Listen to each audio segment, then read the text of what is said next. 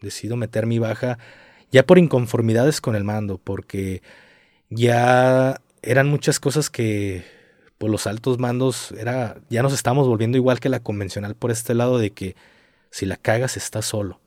Pero oye, me estás mandando a cagarla directamente, pero ¿cómo es que si me, me mandas a, a, sacar una persona de un, de un domicilio, un, sicario, lo que sea, güey, un, un narco, me mandas sin una orden de cateo, sin una orden de aprehensión, pero si la familia de esa persona nos levanta este, alguna denuncia, ustedes iban a ir a proporcionar nuestros nombres y aparte nos vamos a ir a la cárcel. ¿Qué pasó ahí? ¿Cómo, ¿En qué me está respaldando que tú me mandes a hacer esto? Esto es una orden contraria. Entonces, todo esto yo lo pensaba. Pero hubo una gota que derramó pues, el vaso, güey. En Tamaulipas hay una operación en la que dan la información de que había una persona unas personas secuestran un domicilio, güey. Entonces el capitán eh, fragmenta el estado de fuerza que llevaba en ese momento. ¿Por qué? Porque se tenía la información, ya habían personas que, que habían estado investigando en ese momento, de que era un pequeño cerrito y en, ese, en la parte de arriba había una, una bodega.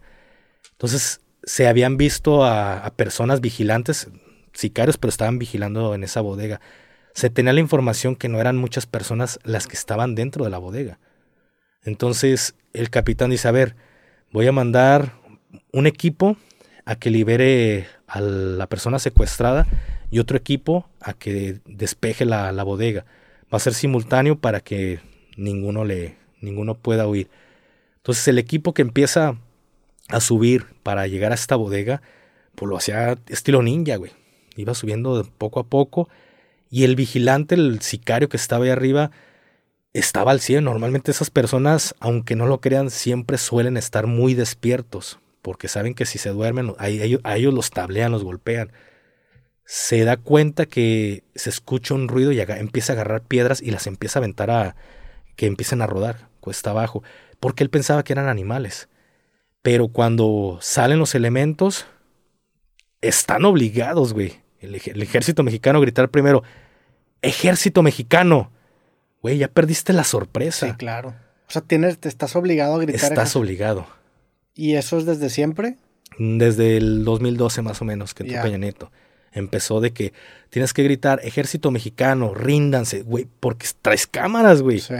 Cuando eres un fuerza especial y las, las tres reglas básicas de un fuerza especial en la intervención es rapidez, es sorpresa, rapidez y violencia en acción, güey. Sorpresa, es un factor muy importante que no puedes perder porque llevas la ventaja de la sorpresa. ¿Qué sorpresa vas a dar cuando ejército mexicano sale un pinche sicario que estaba en la bodega y hace esto con el cuerno de chivo, el AK-47, y en este pasón le pega un teniente y le pega un sargento en la pierna, güey. Entonces el teniente... Pero ¿por qué gritaron ejército mexicano? O sea, ¿en qué momento ya estás obligado? Desde que ves al sicario. Desde que ves al sicario que te ve. Sí, para hacer como el efecto de disuasión. Mm. De ríndase, señor sicario, por favor. Sí, no mames. Y tres cámaras, para que las personas se pongan en, en esa situación de estás obligado. Entonces, un sicario dispara, le pega a un teniente y le pega a un sargento. Pero el sargento en ese momento recibe un impacto en, en, en la pierna y se estaba, le pega en la arteria, güey la femoral se estaba desangrando. Te desangras en chinga, güey. ¿Qué hacen? El, le ponen torniquete, le ponen este, líquidos para salvarle la vida al sargento. Y en ese momento, güey, en la bodega no había 10, 15 cabrones. Había más de 70 cabrones adentro de la bodega. Simplemente no habían salido. La información que se tenía había sido errónea. ¿Cuántos creían que había? Con menos de 15 cabrones. No mames, hay 70. pero salían como hormigas, güey. A la verga. Entonces, entre que salen, están disparando, empiezan a correr, se empieza a repeler la agresión, liberan al secuestrado de este punto y la, la misión principal del oficial era liberar al secuestrado. Y su misión secundaria era evacuar a su compañero herido completas la misión con éxito de liberar al secuestrado, mi misión principal pasa a ser liberar a mi, a mi elemento, que es mi compañero, que es mi hermano, es de mi, de mi unidad. Entonces piden la evacuación sanitaria y llega un general, güey. Y el general le, le habla al capitán delante de toda la tropa, güey. Delante de todos. Y le dice, a ver, capitán, ¿por qué no te fuiste a perseguir a los malandros que quedaban? Y el capitán, pues es un general. El capitán se pone firmes como marca el reglamento y mi general, pues mi misión principal era liberar al secuestrado y mi misión secundaria, el, el, herido, pasó a ser mi misión principal. Y que el general le diga, güey. Imagínate, tú estás escuchando esta situación y que el general le diga, ¿por qué no lo dejaste morir? En esta misión, en este tipo de misiones, mi general secretario sabe que siempre hay bajas. Lo hubieras dejado morir y delante de todos nosotros, güey. Entonces el capitán se empieza eh, a quererle dar sus, sus argumentos y, a ver, capitán, te estoy diciendo, chingada madre, te relevo de tu, de tu mando. A ver, teniente, tú tomas el mando del, del personal. Y empieza a pendejear a, a tu capitán, güey. Que aparte de, que fue tu capitán, en algún momento fue tu instructor, güey. Porque él fue mi instructor de fuerzas especiales, güey. Para mí es como el papá de los pollitos, ¿me explico? y a una persona que admiras y respetas que te la estén haciendo mierda por algo que no tiene cavidad, güey. No somos animales para que nos dejen morir, güey. Tenemos el derecho de vivir, no somos chivos expiatorios. Total, el secuestrado ya se ve liberado. No es como que déjalo morir. Entonces, ahí en ese momento, el general comete un abuso de autoridad. ¿Por qué? Él está faltando al reglamento militar y él debe de ir a la prisión militar. ¿Por qué? Porque cuando un, un superior le llama la atención a un subordinado o inferior para que la gente entre en el, en el pedo, un ejemplo, tú eres capitán y yo soy teniente, tú tienes mayor jerarquía que yo, pero detrás de, eh, no sé, aquí hay, una persona, Adán, aquí está Adán, y él es soldado. Tú, capitán, no me puedes llamar la atención a mí hasta que el soldado se retire. Soldado, retírese, porque eso es un abuso de autoridad. Tú me debes de apartar de todos los que sean de menor grado que yo. Me puedes llamar la atención mientras existan personas del mismo grado. Eso es un abuso de autoridad. Él era un general llamándole la atención a un capitán, habiendo tenientes, sargentos, cabos. Pero no le importa por qué, porque es general, güey.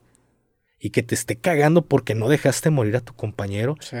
Es un, para mí es un detonante decir qué chingados estoy haciendo en este lugar. Tengo una hija que tengo un año casi que no la veo. Entonces, ¿qué estoy haciendo aquí? ¿Para que me dejen morir como si fuera un pinche cerdo? No mames, no. Ya mejor me voy de baja, meto mi baja, me llega a los 15 días. Fue en un momento en el que yo traía muchos sentimientos encontrados, si lo ves por este lado. Meto mi baja y ya cuando me vengo a Guadalajara, me cae el 20, güey. ¿Qué chingados hice? Mi vida era el ejército. Y empiezo a caer en una enfermedad ya mental. Muchas personas, no sé si a ti te ha pasado que cuando dejas de hacer ejercicio y de repente te das una buena mamuquiza, hasta temperatura te da. Personas que son albañiles que su primer día de chalán se han de acordar que hasta temperatura les dio fiebre y se pusieron malos. A mí me pasaba lo mismo cuando yo estaba de vacaciones. Cuando me, da, me daban mis vacaciones cada año, me enfermaba, me daba, me daba mucha temperatura, me ponía muy malo mi teoría era porque me relajaba ese punto de que no me estaba cuidando que me mataran, que me enfermaba, me sentía tan relajado que me enfermaba. Cuando me voy de baja, me pasa exactamente lo mismo. Mi cabeza empieza a sacar cosas que yo no me había dado cuenta que estaban ahí, pero estaban. De gritar dormido, llorar dormido, quedarme sentado en la cama dormido, estar acostado, me sentaba, yo ya me había separado de la mamá de mi hija. Entonces a la que le toca lidiar con estos monstruos o la guerra interna que había dentro de mí fue a mi mamá. Yo caigo en un momento de, de depresión, a eso sumándole el trastorno por estrés postraumático que me estaba quedando, me estaba surgiendo en ese momento, güey, fue algo muy cabrón. Que yo quería seguir viviendo adrenalina, quería seguir teniendo la adrenalina. Porque toda actividad de adiestramiento genera adrenalina. Te puedes morir en ese momento. Bajar de una cuerda a 30 metros en un helicóptero, te, no te agarras bien, estás a tu madre en ese momento. Entonces mi solución fue comprarme una moto deportiva y irme a Ciudad de México a ver Dragon Ball, este, la de la de la batalla de Broly, güey. Sí, güey, porque hice un pacto con, con un amigo de, cuando salga de, la, de Dragon Ball éramos de fuerza especial los dos. Cuando salga la Dragon Ball la vamos a ver juntos. Y cuando salió, hey, antigüedad, ¿qué pedo? ¿Vas a venir? Simón, güey. Agarré la moto y da 2.20 en la carretera, güey. México-Querétaro. Paros tontos con tal de... Con tal de estar ocupado, con tal de estar sintiendo adrenalina, porque del estar quieto en, en, vacaciones, o en este caso, pues ya en, en la baja, es quedarte solo contigo mismo y analizar todo lo que has vivido, todo lo que has hecho, todo por lo que has pasado, ¿no? Exactamente. La adrenalina de la batalla es a, es a menudo una adicción potente y letal porque la guerra es una droga. Y es cierto, güey. se te vuelve adictivo vivir una situación de estar en enfrentamientos, eh, sentir los madrazos. No estamos locos, pero sí se vuelve adictivo, güey. Entonces, me faltaba esta, esta droga que era la adrenalina para sentirme bien. Pero llega un punto en el que ya no me satisface andar a 220 en una moto deportiva. Y para eso, un compañero que estuvo conmigo cuando éramos soldados convencionales, yo me fui a fuerzas especiales, él se fue de baja. Él era. Éramos uña y mugre, güey. Y el cabrón era muy, es muy creyente de la Santa Muerte. Hoy en día ese cabrón es mi compadre. Entonces yo sé que cuando juraba por su Santa Muerte, no juraba en vano. Entonces, en una ocasión me dice, cabrón, eh, no te quieres venir a trabajar ando de policía. Y yo la, la típica, el típico chip que te meten de soldado, ay, pinches corruptos. No, hermano, ando bien. No mames, júramelo, te lo juro por mi santa, güey. Le dije, neta, güey, te lo juro por mi santa. Me dice, cabrón, aquí está como en los tiempos de Calderón. Están los reventones al 220, están los madrazos al 220. Haz de cuenta que me dijo, güey, vente a Disneyland. no, Disneyland para militares. Ya ni pregunté sueldo, me fui como borreguito feliz porque iba, iba al desmadre. Y literal, cuando llegué, ah, que tú eres el gafe, que el gafe, que el gafe. Y yo venía como un perrito esos que los tienes un chingo de tiempo encerrados y cuando le abres... Se van como locos. Sí, güey, no era... Me desfogué ya, agua, agua, y era... Luego te platicaré eso de agua.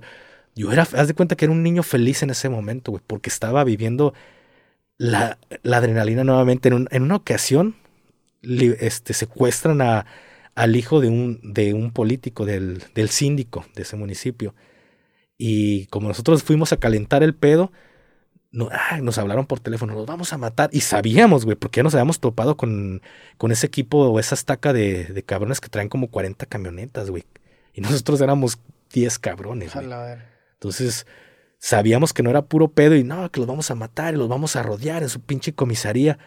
Y todos, güey, temblando, porque eran civiles, güey, pero eran policías. Temblando y, tu menso estaba como si nada. Me acuerdo que uno me dice, oye, Gafe, ¿no te da miedo?